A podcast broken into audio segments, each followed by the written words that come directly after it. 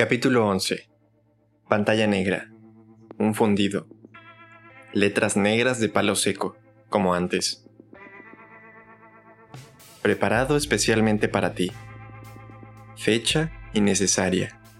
Hora innecesaria. Lugar mucho más cerca de lo que crees. En el centro apareció una flecha para la reproducción. Ricky desplazó el cursor y pulsó el ratón se oía un ruido chirriante e indeterminado, y después a un hombre que tarareaba, o por lo menos eso parecía. Era difícil saberlo. Parecían los sonidos grabados en una cámara de eco que llegaban de muy lejos, apagados, y, al principio, difíciles de distinguir. El tarareo se detenía.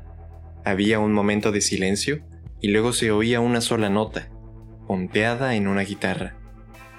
Resonaba. Iba seguida de una segunda, una tercera, una cuarta, una quinta.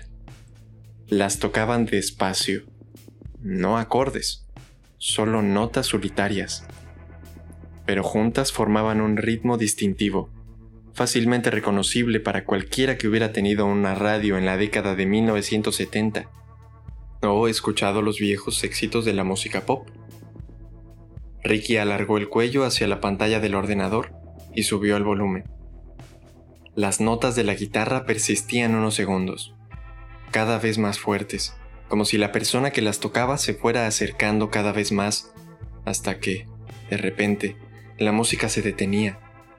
Un compás, dos compases, tres, entonces oyó la voz de una joven que cantaba una letra que tiempo atrás fue muy conocida, muy popular, siguiendo el compás de la guitarra, ahora muda. Bye bye Miss American Pie. Una pausa. La joven aumentaba el ritmo. Drove my Chevy to the levee, but the levee was dry. And them good old boys were drinking, but the levee was dry.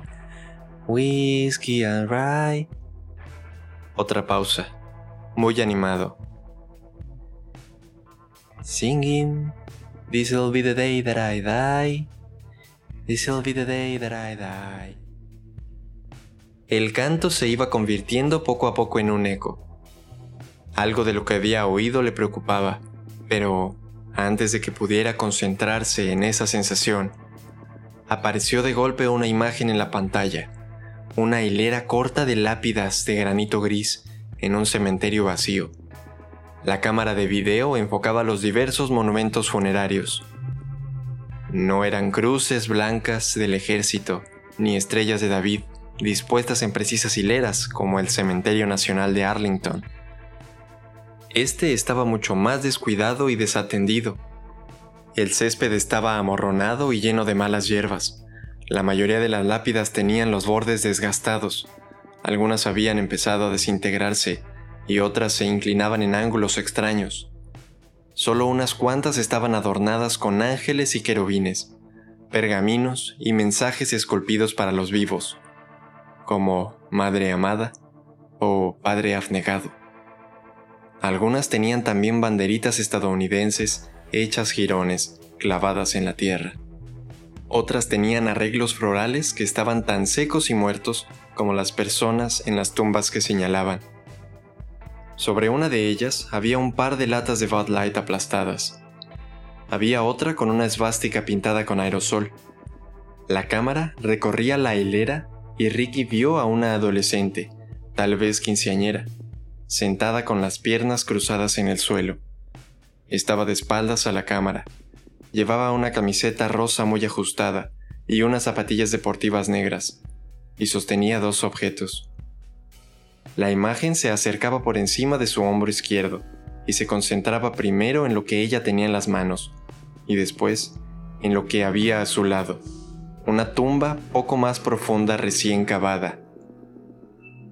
La cámara se acercaba más y la chica empezaba a cantar en voz baja la misma melodía pegadiza de Don McLean.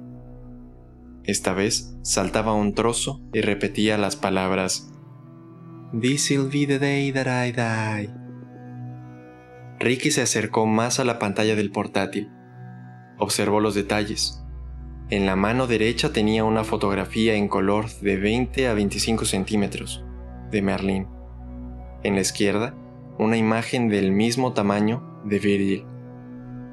La cámara se acercaba para ofrecer primeros planos de cada una de ellas.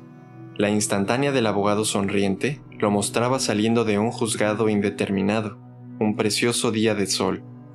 La actriz aparecía en un escenario vestida de época, al estilo de la década de 1890, con una camisa de cuello alto y un sombrero de ala ancha. Ambas fotografías eran en color. Parecía que la joven estuviera cantando a las imágenes, pero el único mensaje que tenía para ambas era el mismo, que aquel era el día en que iban a morir.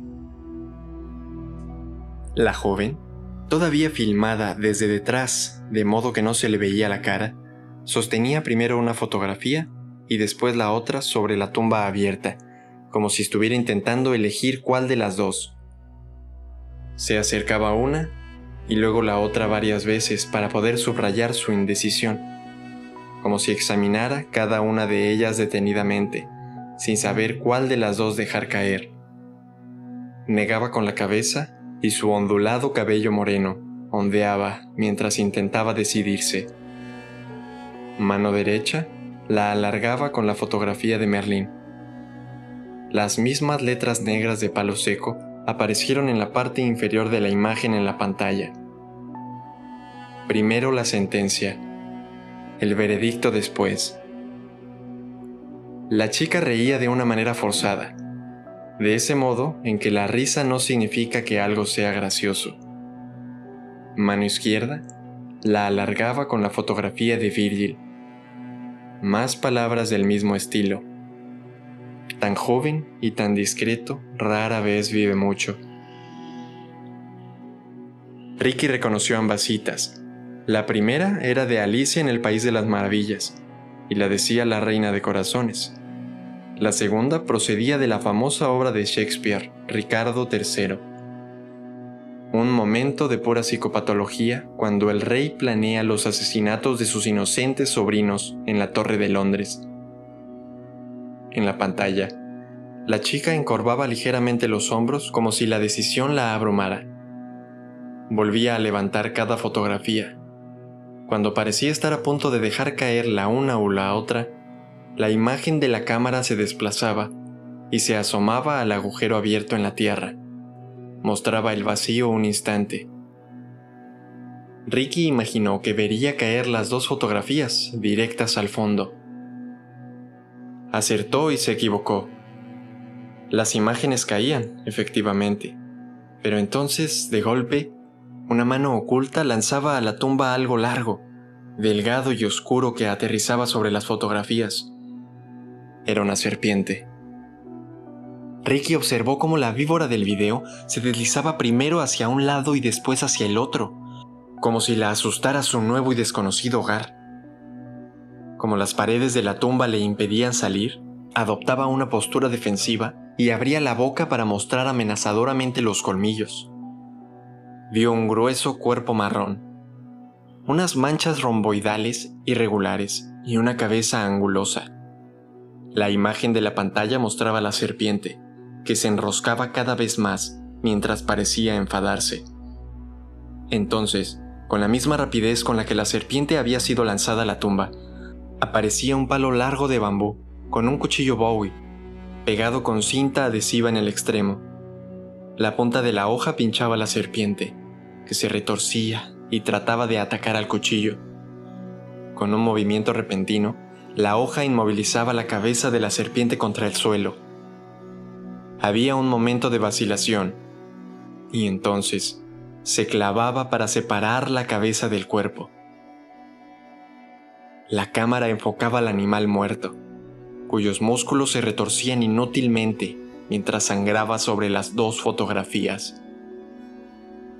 Ricky pensó que aquello era como observar lentamente a la muerte en acción, pero no dispuso de demasiado tiempo para procesar esta imagen antes de que lo que aparecía en pantalla cambiara de nuevo. Una lápida gris. Pero vio la diferencia al instante.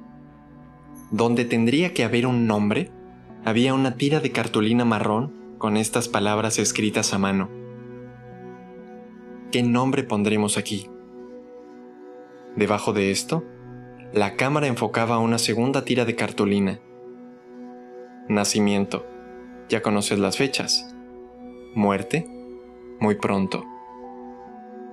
Y después una última frase en una cartulina. Éxodo 21-23. La pantalla volvió a fundir a negro. Pasaron uno o dos segundos y entonces apareció la flecha roja de reproducción por segunda vez. Ricky situó el cursor sobre ella y pulsó el ratón.